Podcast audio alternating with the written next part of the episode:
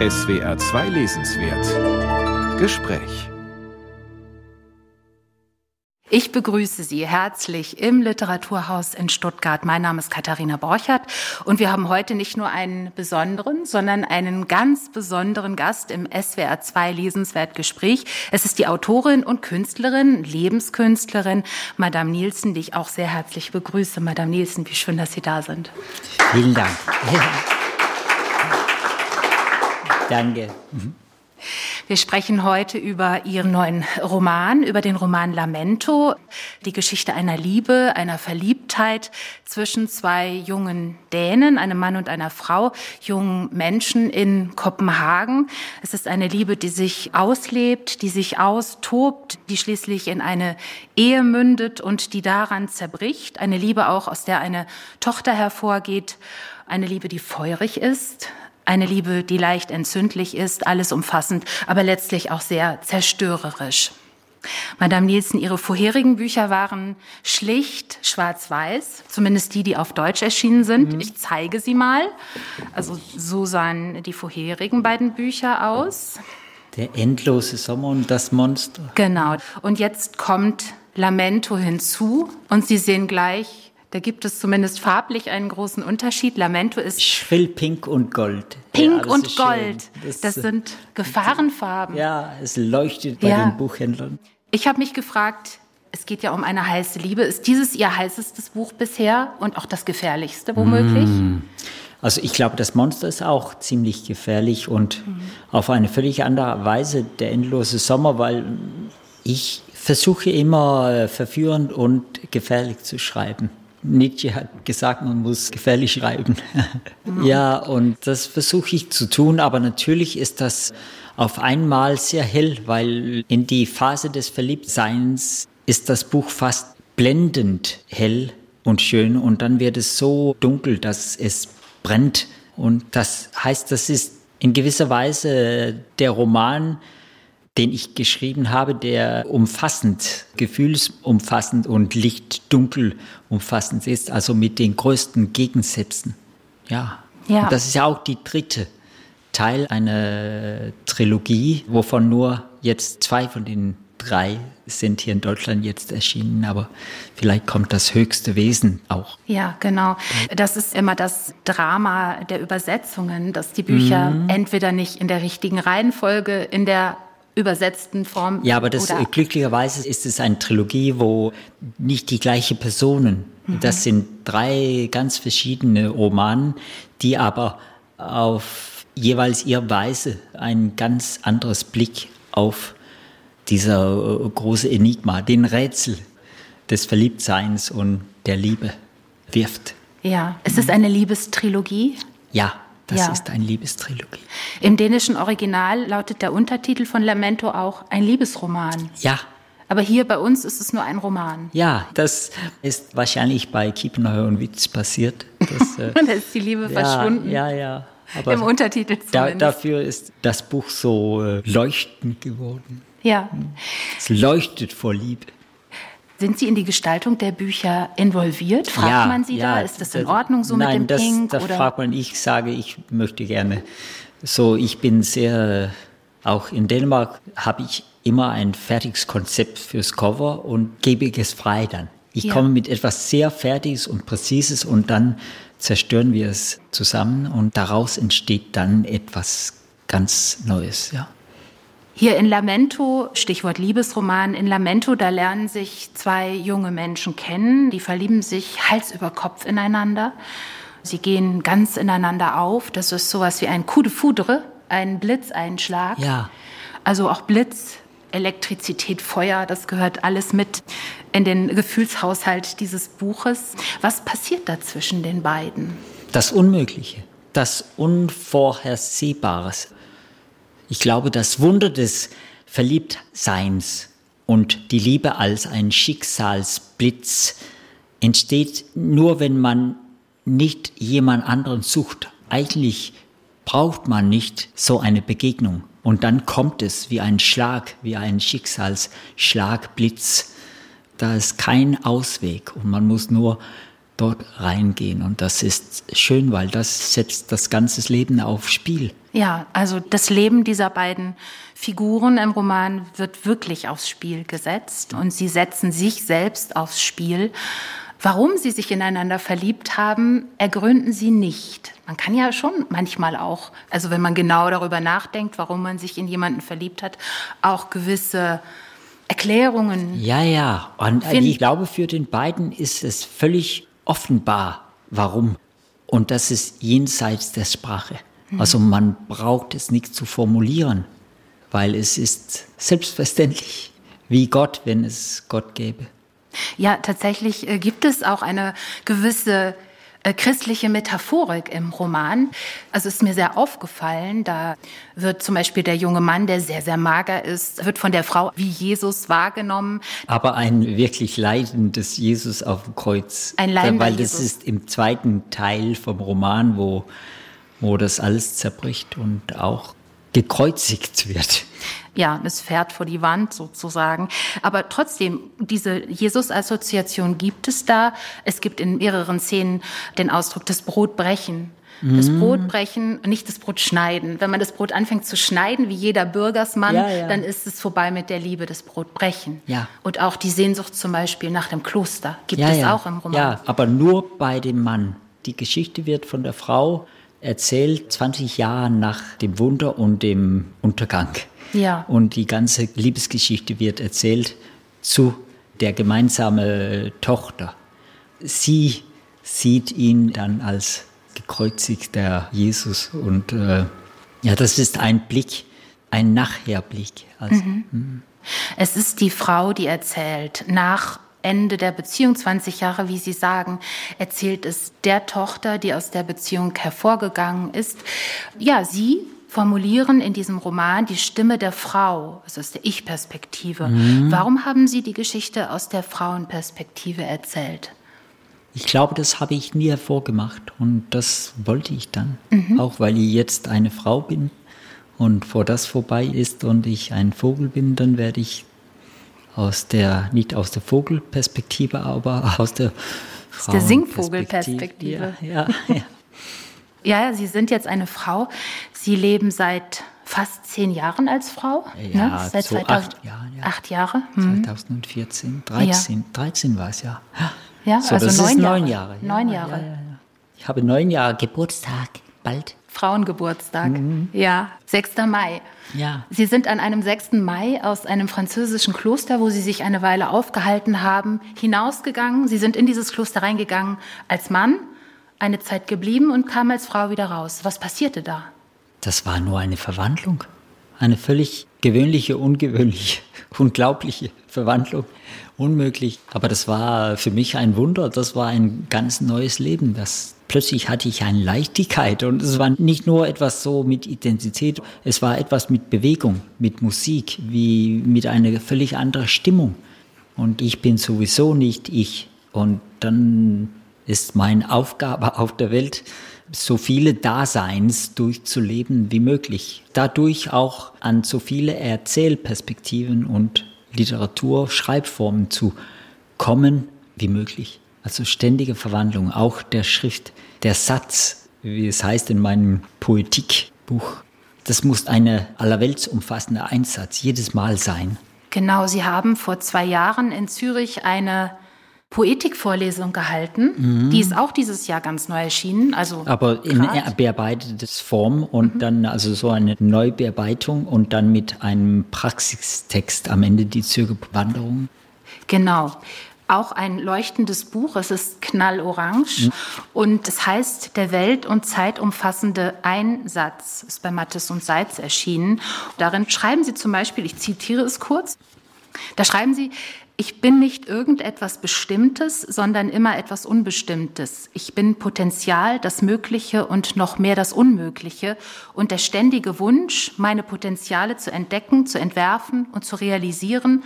Und das alles ist meine Poetik. Ja, Aber als Sie da ins Kloster gegangen sind, da hatten Sie keinen Plan. Nein, ich wusste nicht, dass das passiert. Ich wollte einen Roman schreiben. Aber die Verwandlung entstand auch im Roman schreiben. Ich habe den endlosen Sommer dort geschrieben und es war durch dieses Schreiben, weil es wird ja von einer Frau, äh, älterer Frau erzählt, aber das stellte sich auch für mich erst ganz spät in dem Roman heraus, dass dieser Roman war erzählt von dieser älteren Frau. Also ich war damals noch ein Mann, der so auf dem Weg in eine Verwandlung war und dann wurde ich zu einer Frau, aber nicht die Frau, die den endlosen Sommer erzählt, weil sie ist viel älter, als ich es noch bin. Aber das war auch durch dieses Schreiben, dass ich diese Verwandlung sich durchzog. Und dann war auch einige praktische Sachen. Also mein ganz kleiner Sohn und seine Mutter kamen und es wurde sehr warm und ich hatte keine Sommerkleider. Und dann habe ich zufälligerweise irgendwie Improvisation das Kleid von die Mutter geprobt und ich habe gesagt, ah wow, ich habe gesehen sofort, dass ich sehe viel besser aus als Frau. Und da äh, habe ich gefragt, kann ich diesen Kleid behalten? Nein, behalten, nein. Und dann habe ich es doch behalten, weil mhm. so bin ich. Und Ihre Frau fand es äh, nicht verrückt oder ja, befremdlich? Natürlich, aber oder? das Verrückte ist auch eine Verrückung. Das ist wie eine Verzückung. Also so eine, eine Verrückung ist, dass man aus dem Normalsein verrückt herausgerückt wird. Und sie hat Verständnis für das. Sie ist nicht so. Aber deshalb liebe ich sie und äh, deshalb kann sie mit mir leben. Sie Obwohl wir jetzt ein lesbisches Paar sind, weil ich ja, ja. Ja. Ganz einfach, normal, ja. Wie ganz gewöhnlich. Aber es geht ja nicht um mich. Ich verwandle mich nicht, um mich selbst zu kümmern. Ich bin nur ein Material für die Verwandlungen. Das ist ein menschliches Unternehmen. Ich bin zufälliges Dasein, der seine Potenzialen durchlebt und versucht zu entfalten. Ich muss mich verwandeln, so dass ich die Welt neu formulieren kann und die Menschen die größte Wundergeschichten erzählen kann wie möglich und alle verführen. Hoffentlich auch Ihnen. Ja, ich meine dir, die oder der eben jetzt zuhört. Ganz bestimmt. Mhm. Sie haben schon viele Verwandlungen hinter sich. Sie haben zum Beispiel 2010 Ihren Tod als Mann? Nein, nein, nicht als Mann, als Staatsbürger, als Identität. Es als ging nicht um Mann. Es war überhaupt der Mensch, Klaus Beck-Nielsen, der auf Todesbett sieben Tage äh, lang lag, starb und dann in einer großen Prozession im Sarg zum Friedhof? Äh, Friedhof gefahren wurde und von einem wunderbaren Priester beerdigt wurde. Aber das war eine Silikonpuppe, die so aussah wie Sie. Es war eine völlige Kopie. Also in kleinsten Narbe und äh, Haar war das eine völlige präzise Kopie, so dass die Menschen, die mich kannte und einige immer noch kennen, die wurden erschrocken, weil es war, als ob ich da lag. Aber die Menschen, die sie lieben, zum Beispiel ihre Frau, aber sicherlich auch noch andere, ihre Familie. Mein Sohn und meine Tochter, ja. Sohn und Tochter, ja, die erkennen trotz aller Verwandlungen, die erkennen sie aber ja, immer ja, wieder. Ja, ja, ja. Sie lassen sich nicht täuschen. Sie okay. sehen immer, dass etwas, obwohl ich mich sehr radikal verwandle, dann gibt es immer etwas, was man nicht weiß, genau was ist. Aber natürlich ist es auch etwas mit einem Körper, der ich mache keine chirurgische Eingriffe. Das muss so irgendwie aus dem Material, das ich bin, entstehen. Und mein Sohn und meine Tochter und ja, die Menschen, die mich seit Jahrhunderten kennen, die, äh, die erkennen immer wieder. Sie wissen nur nicht, was sie mich jetzt nennen sollen. Sagen Sie Mutter oder Mama? Mein Sohn sagt ab und zu, wenn ich nicht geschminkt bin, äh, sagt er nur Nilsen. Aber dann, wenn ich geschminkt bin, dann sagt er, ah, jetzt bist du Madame. Ja, und dann sagt er Madame zu mir. Oh. Der Roman Lamento ist ein dramatischer Liebesroman. Wie lange haben Sie daran gearbeitet? Oh, um zwei Jahre. Zwei Jahre. Ich, ja der geht ja ganz schön an die Substanz. In mhm. welcher Verfassung waren Sie, als Sie diesen Roman schrieben? Das weiß ich nicht, weil ich bin irgendwie nicht da. Wenn ich schreibe, muss ich so, ich kenne mich nicht mit Buddhismus und Zen aus, aber ich glaube, es ist etwas sehr nahe daran. Also man muss so völlig präsent und da sein, dass man verschwindet als selbst ich gehe im Schreiben völlig auf, als ob ich verbrenne. Mhm. Und dann entsteht dieser Schrift den Einsatz. So, ich weiß nicht in welcher Verfassung, aber es ist immer sehr auszehrend, einen Roman zu schreiben, weil man braucht so eine Hingebung. Man muss eine Hingabe an der Sprache sein. Und das ist natürlich verzehrend. Es ist die Hingabe an die Sprache. Es ist aber natürlich auch die Geschichte einer Hingabe. Doppelte ja, Hingabe ja, eigentlich. Ja. Mhm. ja, weil der Romanschrift ist auch eine Liebesbeziehung. Also zum Romanschreiben ist eine Liebesbeziehung und in der Liebe im Roman geht es auch darum, dass es gibt zwei Personen, aber sie verschwinden in dieser Liebe. Sie gehen in eins auf und sie wissen nicht, das steht ja auch in die hellleuchtende, wunderschönen, äh, jungen Passagen, wo alles leuchtet und möglich ist. Dort steht ja auch, dass sie wissen nicht, wer wer ist. Ja, und ist auch gleichgültig. Man verliert sich selbst in der Liebe, wenn man sich hingibt. Ja, ja, und es äh, dreht sich dann weiter am Ende, dass der junge Mann, der dann weggeht, das Leben wiederum eines anderen schlüpft, weil er in der Wohnung von jemand anderem wohnt und dann seine Kleider trägt, seine Post beantwortet. Ja. Es ist so wie, als würde sich das Rad der Verwandlungen für ihn weiterdrehen. Ja, und da kann die Frau ihn überhaupt nicht mehr folgen. Ich würde sagen, wir tauchen mal ein in ja, diesen Text, um ihn unbedingt. zu hören. Unbedingt, ja. Die Sprecherin Marit Bayer wird die deutschen Passagen lesen. Doch äh, zuerst hören wir mal das dem Roman vorangestellte Motto. Das ist ein Motto aus Henry Purcells Oper Dido and Aeneas und äh, es ist Didos Klagegesang über Aeneas Abreise. Der muss weg. Es ist ein Verlust. Ja, aber das, da das ist ein verwandeltes Zitat, weil es, so steht es nicht. Wie haben Sie es verwandelt? Es steht When I am late in Original und hier werden wir hören, wie es steht. Und danach hören wir noch ein weiteres Gedicht, das dem Text vorangestellt ist. Ja, oder was Dänisch. ist das? Vielleicht ist es ein Gedicht. Es ist schon geschrieben wie ein Gedicht, aber danach verwandelt es sich in Prosa. Aber das werden wir auf Deutsch hören. Das hören wir dann ja. auf Deutsch, genau. Madame Nielsen, Lamento in Kærlighedsroman. When we are laid, are laid in earth. May our wrongs create no trouble, no trouble in thy breast. Remember us, remember us, but ah, forget our fate. Remember us, but ah, forget our fate. Il n'y a pas d'amour Il n'y a pas d'amour, råber kunden til dealeren, eller måske er det snarere til intetiden, redslen, mørket, der længst inde i natten, ude i bomuldsmarkernes ensomhed. Der findes ingen kærlighed, der findes ingen kærlighed.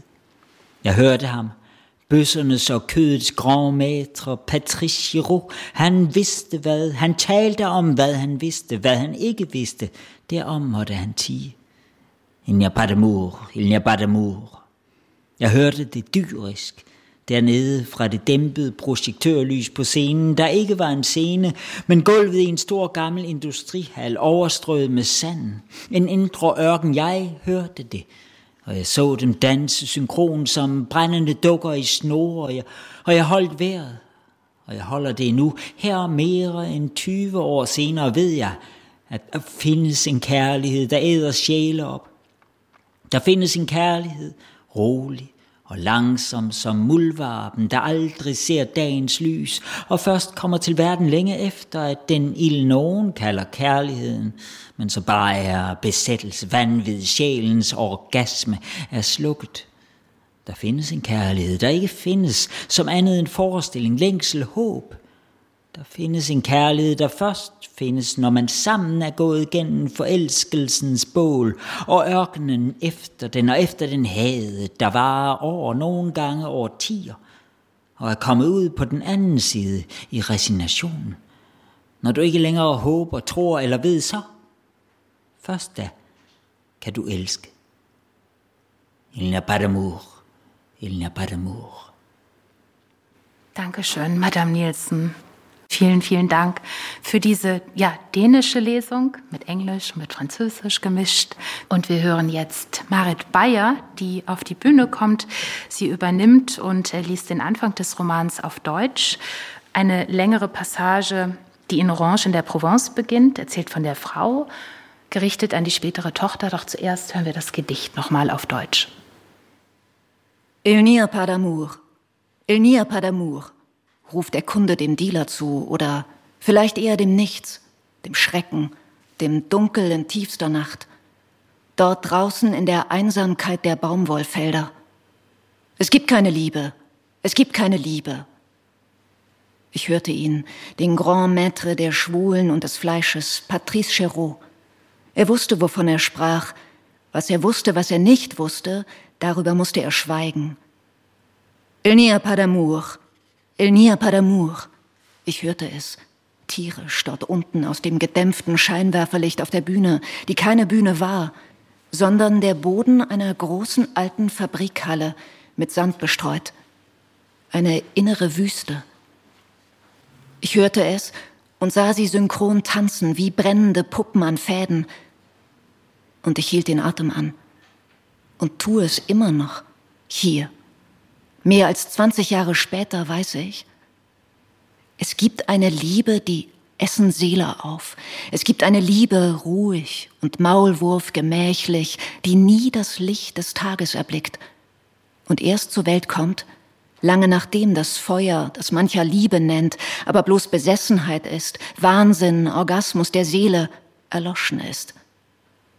Es gibt eine Liebe, die es nicht gibt, außer als Vorstellung, Sehnsucht, Hoffnung.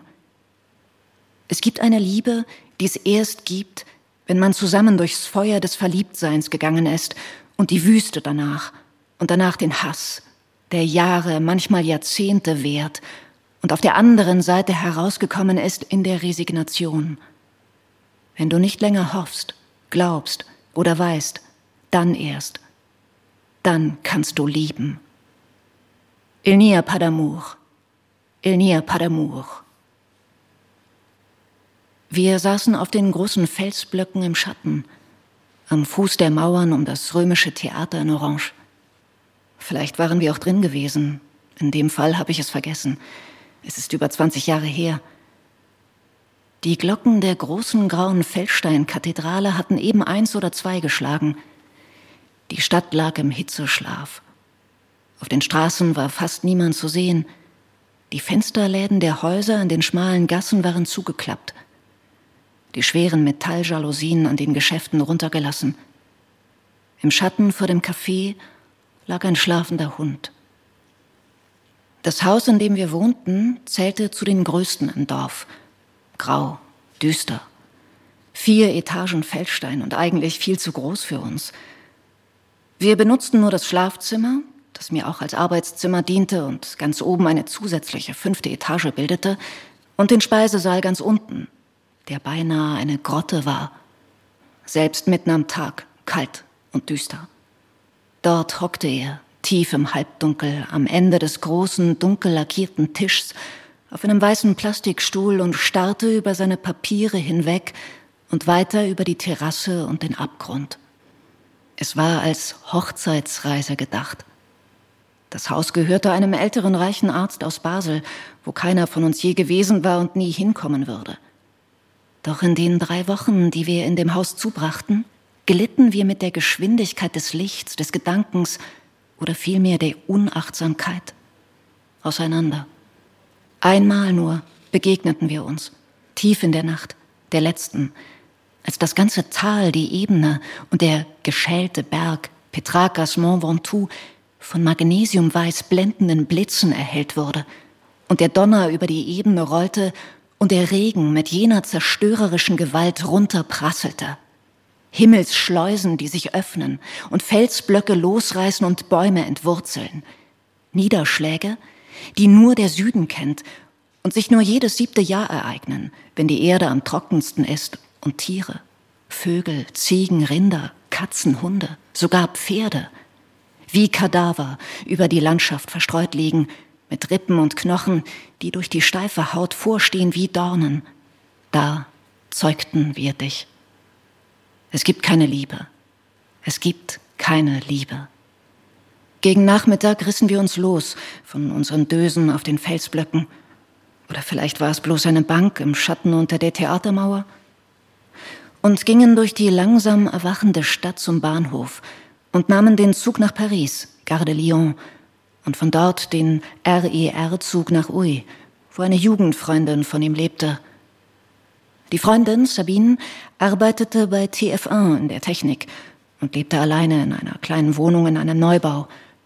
Uns zuliebe, als eine Art Hochzeitsgeschenk, hatte sie sich im Wohnzimmer eine Matratze hergerichtet und uns das Schlafzimmer überlassen. Wir setzten unsere Rucksäcke ab und duschten. Als er aus dem Bad kam, warf er sein Handtuch, es war weiß, erinnere ich mich, über eine Stehlampe, die neben dem Bett in der Ecke stand. Die Lampe war eingeschaltet. Es war fast Mitternacht, wir waren den ganzen Tag unterwegs gewesen und hatten Hunger. Wir gingen ins Wohnzimmer, wo es auch eine kleine Kochnische gab, in der er Töpfe auf die Platte stellte und zu rühren begann. Und währenddessen redeten sie und er miteinander Französisch. Ich verstand nur einzelne Wörter. Sie redeten von den Freunden von damals, von Franck und Jean-Marie, die ich am nächsten Abend kennenlernen sollte, aber dann nie kennenlernte. Plötzlich roch es verbrannt. Aber es war nicht das Essen. Als ich die Tür zum Schlafzimmer öffnete, stand es in Flammen.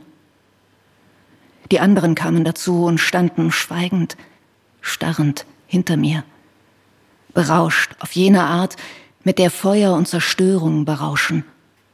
Komm, sagte er und nahm zum letzten Mal meine Hand, öffnete die Wohnungstür und zog mich rücklings ins Treppenhaus. Wir krochen zusammen ein paar Stufen tiefer und lagen dort und sahen durch die offenen Türen ins Feuer, das brüllte wie ein großes Tier und unsere Gesichter versenkte und die Augäpfel austrocknete.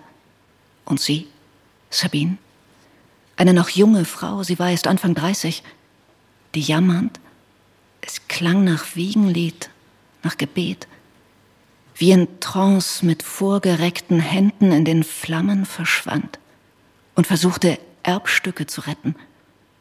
Einen großen, schweren Sekretär und die Kommode ihrer Groß- oder Urgroßeltern aus der Normandie. Bald war sie nur noch ein schmächtiger, in den Flammen umher irrender Schatten, eine schwache Stimme, jetzt nur ein Wimmern. Dann war sie weg. Ich liebe dich, flüsterte er. Aber da war es zu spät. Plötzlich ist um uns die Feuerwehr und ihre Mutter und ihr Vater. Der Hitzedruck hat die Scheiben rausgesprengt. Es knirscht unter unseren Füßen, wie wir da in der Frühsommernacht unten auf der Straße stehen und hochschauen. Während das gelbe, rotierende Licht des Rettungswagens über die Gesichter fegt. Und weg. Der Rettungswagen ist fort. Aber wir stehen hier noch, neben den Eltern. Wildfremde Menschen. Sie haben keine Ahnung, wer wir sind wo wir herkommen. Sie haben uns nie vorher gesehen. Mich jedenfalls. Wir wissen nicht, was wir sagen sollen. Oder wohin mit unseren geröteten Pergamentgesichtern und halbgeschmolzenen Rucksäcken. Die Feuerwehr ist immer noch zugange, obwohl das Feuer anscheinend gelöscht ist. Oben auf Höhe des dritten Stocks gähnen in der roten Mauer zwei rußschwarze Grotten, aus denen es immer noch lotrecht qualmt wie aus Rauchermündern. Nicht bloß das Schlafzimmer, auch das Wohnzimmer.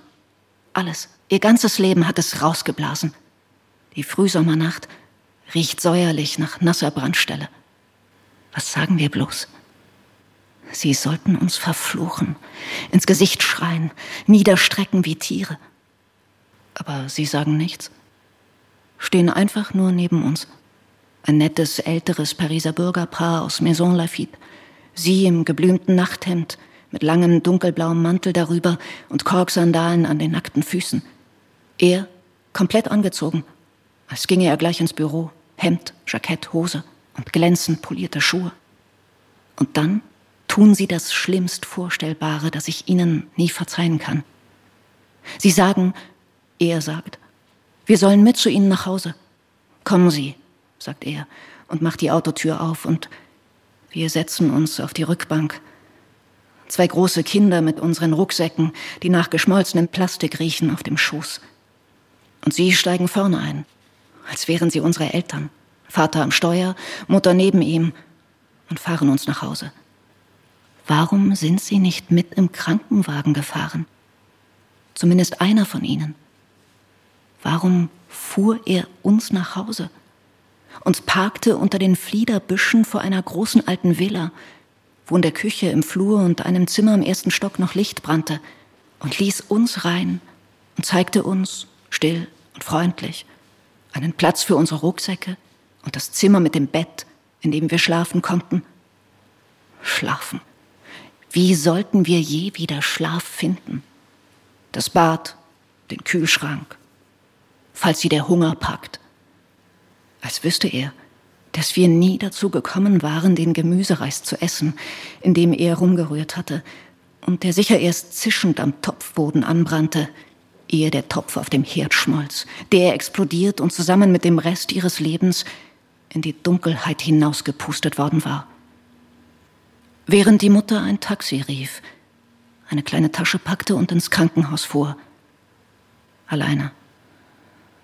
Das verzeihe ich Ihnen nie. Dankeschön.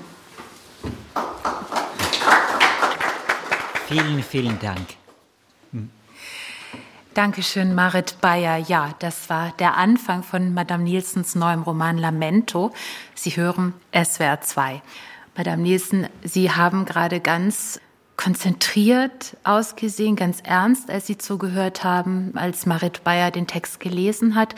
Wie ist das, den eigenen Text dann aus einem anderen Mund zu hören? Das ist wunderbar. Der Text wandert nicht nur als Leseerlebnis, aber auch in der lebenden Sprache weiter unter den Menschen, in den Menschen, in dem, geht ihm durch Fleisch und Knochen, kann ich hören, in die Seele hinein. Und das ist jedes Mal, also gestern war ich in Frankfurt, da war es völlig anders. Und hier entsteht den Roman aufs Neue und es war so wunderbar. Bekommt der Text auf Deutsch auch nochmal einen anderen Charakter als auf Dänisch, weil ja. auch die Übersetzung ist eine Art Transformation. Ja, und die Sprache ist eine völlig andere. Die deutsche Sprache hat solch eine Expressivität und deshalb ist es ja auch für die Bühne auch geboren geeignet. Dieser Expressive. Deshalb ist in England dieser Realismus und in Deutschland dieser Expressionismus im Theater. Das kommt auch aus der Sprache. Und dann habe ich einen zauberhaften Übersetzer. Äh, Hans Langendorfer ist wirklich ein Wunder ja, den Roman. Ich könnte mir nicht vorstellen, dass es besser übersetzt gewesen konnte. Der Roman hat was Musikalisches auch? Ja, also alle meine Romane sind Versuche, Musik zu erzählen, eine große Geschichte zu erzählen wie Musik. Also der endlose Sommer ist ein Requiem und das hier ist ein Klageslied. Und das muss vor allem Musik sein, sonst it don't mean a thing if it doesn't have the swing. Es sind auch lange Sätze, mhm. ähm, wie man sich das bei einem Klagegesang äh, vorstellen kann. Lange Sätze, wenig Punkte, aber viele Kommata. Also das heißt, es hat auch wirklich einen langen Seine Atem. Bewegung. Mhm. Ich will die Leser bewegen und nicht nur anstecken, also so punktweise kurze Sätze, so mit einer Nadel verwunden, sondern mitreißen auf diese lange Wellen wie im stillen Meer ich hatte auch das Gefühl, es sind eigentlich wirklich Wellen, die Sie schreiben. Außerdem gehört zur Struktur, dass es drei Kapitel sind, drei ja. Akte. Es wirkt wie eine Tragödie. Das Kapiteln, ja, das ist drei Lebensphasen und drei Liebesphasen und eine griechische Tragödie, ja. Ja, Sie haben auch ganz viel fürs Theater geschrieben. Sie schreiben immer noch fürs Theater. Bin auch selbst ab und zu auf der Bühne mit in dem Text, mit dem Text oder mit das, was, wo der Text nur ein kleiner Teil ist. Hm. Wenn Sie ein Drama schreiben, ist das mhm. sicherlich etwas anderes ja, als ein Roman. Anders. Ja, die innerste Feuer brennt im Roman. Weil Sie sich dafür nochmal ganz Feuer, zurückziehen ja. müssen? Ja, vielleicht ist es auch nur unvergleichbar. Man kann die zwei Schreibformen und Daseinsformen, Theater und Schreiben, weil auch Lesen ist etwas, man tut, Schreiben und Lesen tut man oft einsam. Und Theater entsteht immer in der Gemeinschaft unter den Menschen. Und man braucht beide. Und wie schreiben Sie so einen Roman? Schreiben Sie den in völliger Zurückgezogenheit, vielleicht ja, in der weg. Nacht? Na, nicht in der Nacht. Das konnte ich, als ich jünger war. Und das kann ich nicht mehr. Ich tue es am Tag. ab dem späten Morgen und dann bis ich von der Sprache hinausgeschleudert oder nur wenn der Sprache sich zurückzieht und ich liege dort oder sitze dort und bin Asche und dann muss ich trotzdem irgendwie aufstehen und dann gehe ich hinaus oder ich mache Musik eine Stunde und dann laufe ich den ganzen Abend und dann esse ich, wo ich ganz spät. Ich las, dass Sie gerne laufen und gerne wandern auch. Ja, ich wandere. Es geht auch in Politik-Vorlesungen über dieses Buch bei Matches und Zeit darum, dass also Wandern als Schreiben und Schreiben als Wandern. Ja, ist die wandernde Schrift und das schreibende Wandern. Sind Sie, wenn Sie sich zurückziehen, dann fürs Schreiben und wenn Sie dann vielleicht danach noch einen Spaziergang machen oder auch vielleicht eine kleine mhm. Wanderung, sind Sie da auch ansprechbar von Ihrer Familie beispielsweise? Ja, die Familie ist nicht da, wenn ich Roman schreibe. Meine Familie hat ein Sommerhaus am Meer in der Jammerbucht in im Dänemark. Norden von Dänemark und dort habe ich viel Romanschrift geschrieben. Ich hatte ein deutscher akademischer Austauschdienst Stipendium ein Jahr in Berlin. Dort habe ich einen großen Roman geschrieben, das auch irgendwann erscheinen wird, weil es scheint eben jetzt in Dänemark in vier Bänder. Das heißt also, wenn ich alleine, es kann auf dem Lande sein, aber es kann auch mitten im Großstadt sein, weil ich liebe auch alleine unter den Menschen zu sein und ich bin ein Menschenfresser, Menschenbeobachter. So wenn ich wandere oder wenn ich irgendwo in einem Café sitze, dann beobachte ich und ich lausche, was ihr doch alles sagt. Ihr, die anderen. Ja, ja, alle, die Menschen sind so interessant. Sie sagten auch einmal in einem anderen Zusammenhang, dass Sie auch sehr protestantisch seien. Ja, das fand ich das richtig glaube ich. Also wenn ich in eine Kirche eingehen will, dann ich möchte gerne ein katholisches Kloster, aber ich bin sehr äh, fast pietistisch oder protestantisch. Max Weber nennt diese protestantische Arbeitsdisziplin. Ich habe so einen sehr chaotischen Geist und dafür muss ich ganz diszipliniert leben. Und deshalb habe ich immer so eine Sehnsucht ins Kloster reintreten gehabt. Mhm. Habe ich es immer noch. Das Protestantische ist sicherlich auch dänisch, oder? Das weiß ich nicht. Ich bin Europäer, ich bin nicht sehr viel dänisch. Ich schreibe in Dänisch und ich liebe die dänische Landschaft. Und Sohn, Tochter Stine und meine Mutter und meine Schwestern. Ja. ja. Meine Freunde, die dänischen Freunde, aber ich habe auch andere Freunde, aber ich glaube, ich bin vor allem Europäer. Europa spielt in ihren Romanen auch eine wichtige Rolle. Also ja. Es spielt ja nicht nur in Dänemark. Eigentlich ist sogar auch der Mittelmeerraum sehr wichtig. Lamento beginnt jetzt zum Beispiel in Orange in der Provence. Dann verweist die Klage von Dido auf Karthago, mhm. also auch auf den Mittelmeerraum. Es ja. gibt eine Afrikareise, die in diesem Roman wichtig ist. Ja, ja. In der Endlose Sommer zum Beispiel kommen Portugiesen vor, die eine ja. wichtige Rolle spielen. Also sie haben auch eine Verbindung nach Süden. Ja, also ich glaube, ich bin und meine Romane sind auch voller Gegensätze. Also Liebe, Hass und Süden, Norden, Chaos, Feuer und Präzision und äh, Form. So wie ein Eiswürfel oder ein Null-Kelvin-Licht. Ja. Gegensätze, Liebe und Hass. Damit steigt auch der Roman direkt ein. Wir haben den Anfang des Romans gerade gehört. Es ist ein sehr heftiger Einstieg, finde mhm. ich. Es zieht auch eine spätere Beziehungsphase schon nach vorne. Also wir wissen dann schon auch etwas äh, über die Probleme in der Beziehung. Und der Einstieg ist gleich auch mit einer großen Schuld verbunden, denn die beiden Liebenden fahren eben aus dem Urlaub nach Hause.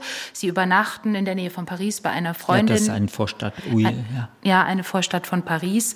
Und der Mann setzt dort durch Unvorsichtigkeit ein Handtuch, wirft er über die Lampe, über die Stehlampe, setzt er diese Wohnung in Brand da ist äh, sofort eine ganz große Schuld da, ja. diese Wohnung zerstört zu haben. Vor allem eigentlich nur, dass dieser junge Frau, die Freundin äh, aus Paris, die so sehr gastfreundlich ist und nur eine junge Frau, junges Mädchen, die völlig sinnlos, wie die Menschen sind, äh, wandert sie in den Flammen, um diese blöde Sachen, also Erbstücken herauszuholen, dass sie das veranlasst haben. Also Das wollten sie ja nicht. Das war ja ein Unfall. Und, aber trotzdem haben sie es getan.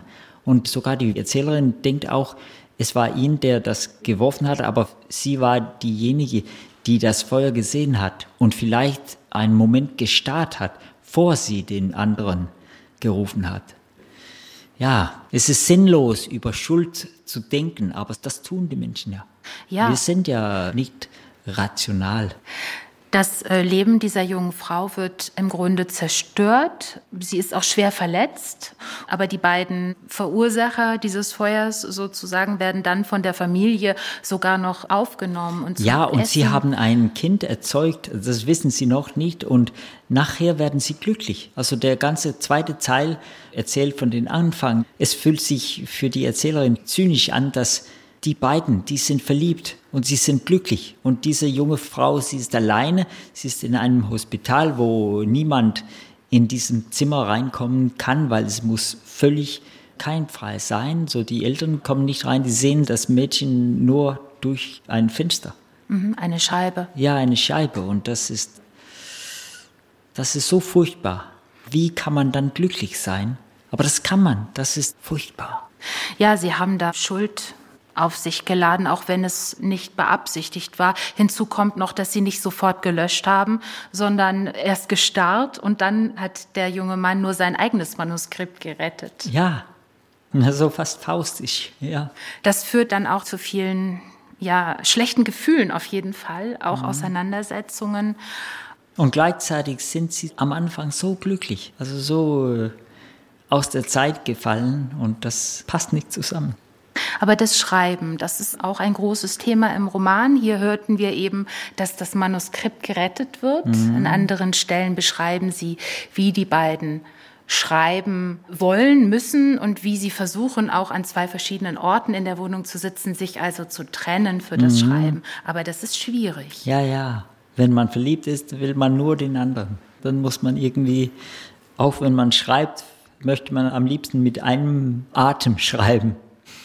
Wir hören eine zweite Passage, die mit dem Schreiben zu tun hat. Vom dritten Teil, wo es dunkler wird, ja. Wir genau. sprengen über dem Licht, aber das müssen die Leser dann alleine erleben. Genau, das werden sie. Die beiden Liebenden sind eben auch Autoren und sie müssen sich für ihr Schreiben trennen. Das ist aber nicht einfach, zumal inzwischen auch ein Kind da ist. Und auch das mhm. Kind muss betreut werden. Und wie macht man das? Und plötzlich ist der Alltag da. Ja, der Alltag. Wie verwandelt man das Feuer des Verliebtseins, das aus der Zeit fallen, in dieser ruhige Rhythmus, der Alltag? Ja, und auch in die Welle des Romans. Und das ist tatsächlich schwierig und es gelingt ihnen eigentlich nicht. Nein. Hm. Wir hören noch mal Marit Bayer und wir hören wieder sprechen die Frau. Was hatte ich mir vorgestellt? Dass das Leben sich von selbst ergäbe. Dass die Grenzenlosigkeit in der Familie eine Form fände und ich irgendwo darin meinen täglichen Raum, wo ich schreiben konnte. Wie atmen, wie nach dem Brot greifen und es brechen und unter uns teilen. Du und ich. Und du, mein Kind. Ich habe jetzt fast schon ein Jahr keinen Satz geschrieben, sagte ich. Ich weiß bald nicht mehr, wer ich bin. Ich bin reduziert auf ein Tier. Natürlich, sagte er. Natürlich. Lass uns den Tag aufteilen. Ich nehme sie von sieben bis eins, dann nimmst du sie von eins bis sieben. Ja, sagte ich. Und da war's geschehen. Am ersten Morgen in unserem neuen Leben stand ich mit dem ersten Licht auf, wie ich es im alten getan hatte und mehr als 20 Jahre später immer noch tue.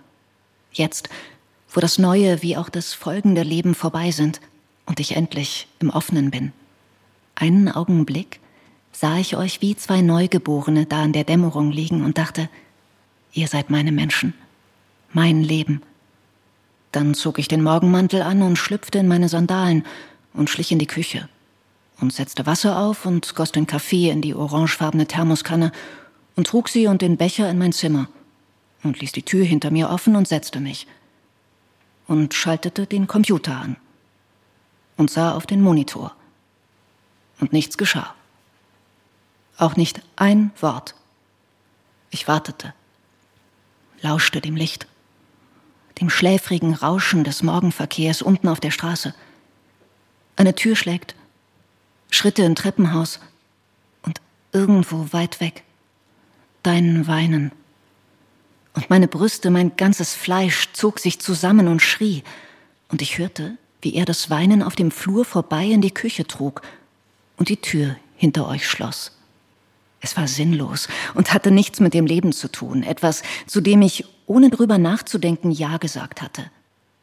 Es war nicht das Leben, es war eine neue Vorstellung. Nach einer Stunde gab ich auf und verließ den Schreibtisch und öffnete die Küchentür und sah ihn auf dem Boden kniend über deinen kleinen molligen Leib gebeugt, der noch eine Pflanze auf dem Grund eines Sees war, mit Gliedern wie Tentakeln, die sich streckten und im Licht ruderten, im Begriff einer Windel etwas zu stramm, um deinen Bauch zuzuziehen. Oder er hatte dir schon längst den Strampler angezogen und saß mit übergeschlagenen Beinen am Tisch und hielt die Milchflasche, an der du nuckeltest, schräg über dich, während deine Händchen sich öffneten und schlossen, öffneten und schlossen. Hallo, ihr zwei, sagte ich und spürte, wie die Liebe mich durchströmte. Die Erleichterung darüber, den Willen und jede Vorstellung und Abmachung und Regel fahren und es einfach geschehen zu lassen. Früher oder später würde der Alltag ganz von allein seinen Rhythmus finden und das Schreiben wiederkehren. Und er hob den Kopf und sah mich an, nicht wie eine Fremde, sondern die, die er erwartet hat und am liebsten gleich wieder los wäre. Was willst du? sagte er. Einfach mit euch zusammen sein. Was ich mir vorgestellt hatte? Keine verschlossenen Türen und auch keine abgegrenzten Zeiten. Im Gegenteil, das Ende der Zeit, wenn die Schrift dich einnimmt und ich einen Augenblick ohne Ausdehnung lang verschwindet. Wenn du plötzlich wieder auftauchst und es auf einmal vorbei ist und etwas, von dem du nicht begreifst, dass du es sein kannst, dasteht und glitzert, dann sind ein paar Stunden um, drei, vielleicht vier, aber nicht sechs. Das würde mich verbrennen. Da bliebe niemand und nichts übrig. Und er? Vielleicht war es nur eine Laune, der Morgen nach der letzten Vorstellung, der kleine Tod. Es ist vorbei. Und jetzt soll das Leben aufs Neue beginnen. Und auf einmal ist man nicht mehr allein. Plötzlich ist da ein Kind. Es widerfährt dir. Und was soll man sagen? Lass uns den Tag unter uns aufteilen. Ja, aber ein Kind kann man nicht teilen. Auf einmal war es geschehen. Er gewöhnte sich an, die Tür hinter sich zu schließen. Und das war keine Metapher. Noch jetzt, 20 Jahre später, höre ich noch immer das Geräusch sich schließender Türen. Ich musste anklopfen, bevor ich eintrat. Ich störte. Nicht bloß, wenn er alleine, auch wenn er mit dir zusammen war? Was willst du? Als hättet ihr etwas gemeinsam, was mir verwehrt bleiben sollte. Wenn ich nicht mehr schreiben konnte, versuchte ich mir die Zeit zu vertreiben. Ich räumte auf, ging im Park spazieren, nahm ein Buch aus dem Regal und schlug es auf und versuchte zu lesen, aber ich konnte nicht sehen, was da stand, es ergab keinen Sinn. Wenn es dann endlich ein Uhr war, kam er mit dir im Strampelsack die Treppe hoch, oder öffnete einfach die Küchentür. Jetzt. Erst jetzt. Endlich war es Zeit. Ich übernahm dich. Und er ging den langen Weg den Flur hinunter und machte die Tür hinter sich zu.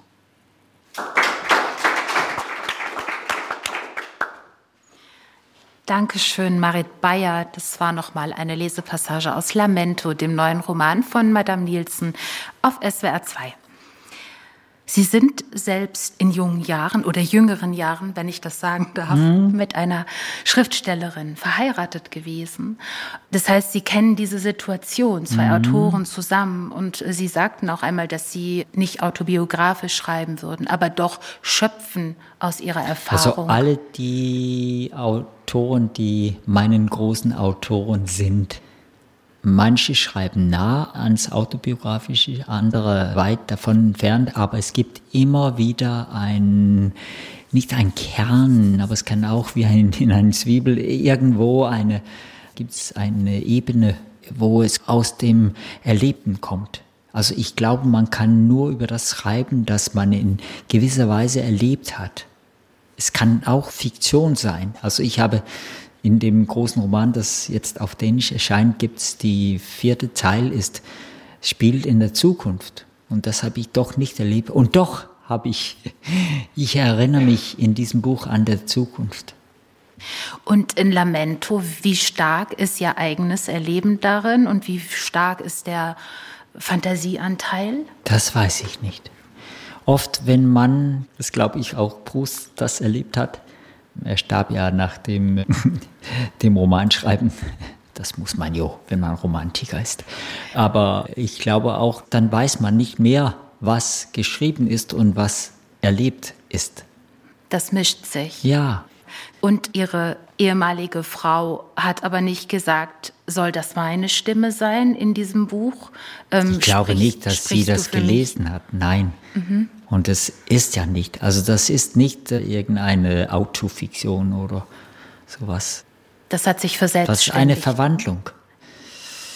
Ja, natürlich gibt es viele Spuren von mich und von ihr und von unserer Tochter und gleichzeitig sind die drei im Roman drei völlige anderen, die nur in diesem Buch, in der Welt der Roman existiert und für immer existieren werden.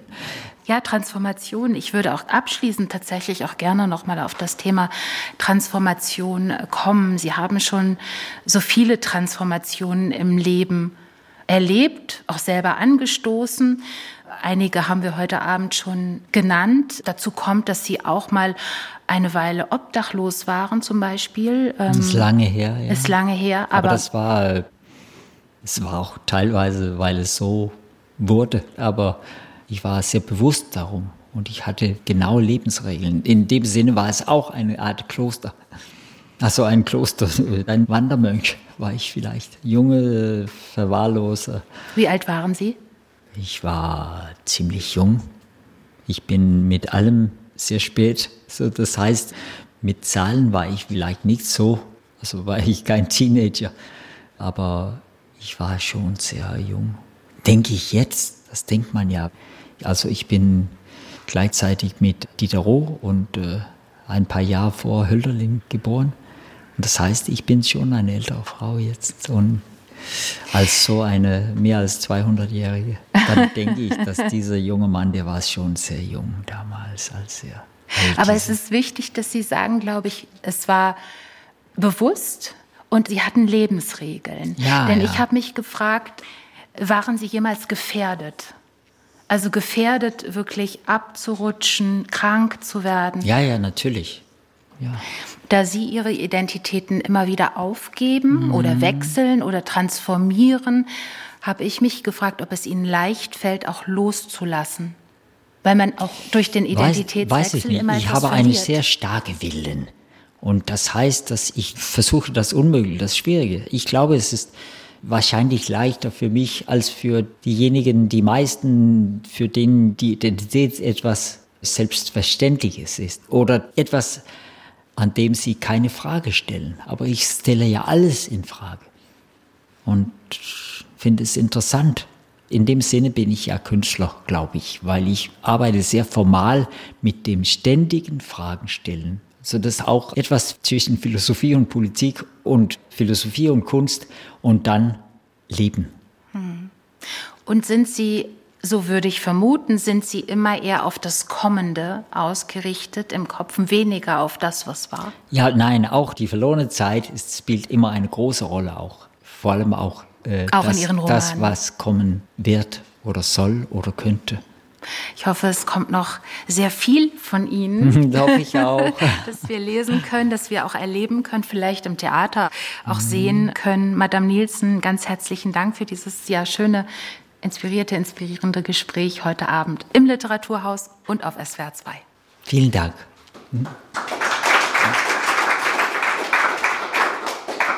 Und Dank auch an die Sprecherin Marit Bayer. Ja, Ganz vielen, herzlichen vielen Dank, Dank fürs Lesen. Mein Name ist Katharina Borchert und wir sprachen über Lamento, den neuen Roman von Madame Nielsen. Er ist bei Kiepenheuer und Witsch erschienen und er wurde aus dem Dänischen übersetzt von Hannes Langendörfer. Und wir streiften auch die auch frisch soeben erschienene Zürcher Poetikvorlesung von 2020. Das ist ja selbst ein poetischer Text, aber eben auch eine Reflexion darüber, was Leben und Arbeiten für Madame Nielsen bedeutet und warum beides nicht voneinander zu trennen ist. Dieser schmale Band heißt Der welt- und zeitumfassende Einsatz und er ist jetzt bei Mattes und Seitz erschienen.